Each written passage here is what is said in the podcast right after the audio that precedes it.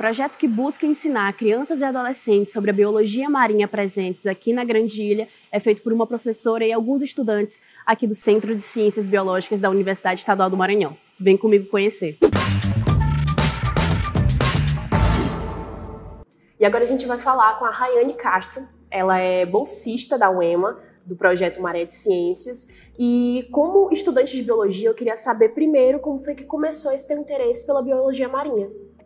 É, então, como estudante de licenciatura, né, eu sempre tive muito contato com sala de aula e interesse, né, justamente por ser uma futura professora, trabalhar em sala de aula. E a biologia marinha me despertou porque pouco se sabe, né? Atualmente a gente tem cerca de 5% do conhecimento sobre os oceanos descobertos. Então, o meu interesse surgiu principalmente em conhecer esses organismos, os seus modos de vida, como eles contribuem para a cadeia ecológica, né, do planeta e aonde que o ser humano se encaixa ali naquela cadeia e passar isso também para os estudantes quando eu estiver trabalhando em sala de aula. Então, daí surgiu o interesse de estar tá aqui nesse projeto, Sim. recolhendo todos esses materiais e ensinando para eles sobre a é, vida marinha daqui da Grande Ilha. E tu pode mostrar um pouco para gente o que, que a gente pode encontrar aqui?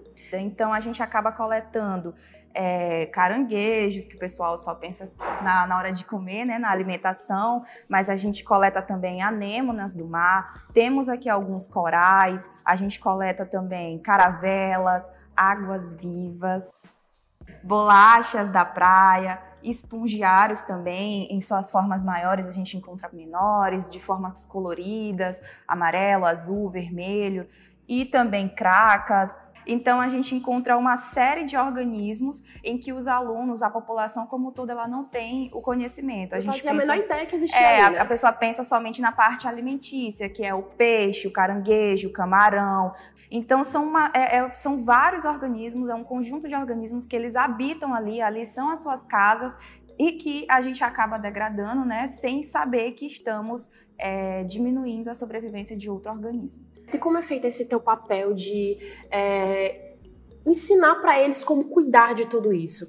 Então, atualmente o projeto ele está sendo desenvolvido no IEMA Pleno Bacelar Portela, onde a gente vai, a gente leva as nossas ações, a gente leva as revistas que o laboratório produz, a gente leva a coleção para eles conhecerem, mas também a gente trabalha muito na questão de autopercepção. Então a gente vai através de palestras, rodas de conversa, a gente pergunta, esti é, estimulando com que eles é, pensem um pouco mais a respeito daquilo. Então a gente fala sobre as formas de conservação, a gente fala sobre poluição, sobre sobrepesca, acidificação, e nisso a gente vai numa conversa fazer com que eles auto-percebam né, que estão de alguma forma interferindo em algo e que existem maravilhas que a gente ainda não sabe. Como eu falei, é muito pouco explorado os oceanos, então a gente também espera estimular para que eles sejam pessoas que busquem mais através desse conhecimento, quem sabe também futuros biólogos marinhos né, que vão contribuir para a descoberta de novos seres.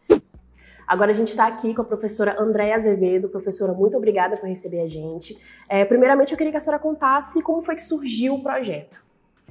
Então, eu sou professora do Departamento de Biologia, daqui do campus Paulo VI, da UEMA, e já há muitos anos a gente vem trabalhando com o projeto Praias, que ele é o precursor do nosso projeto Maré de Ciência.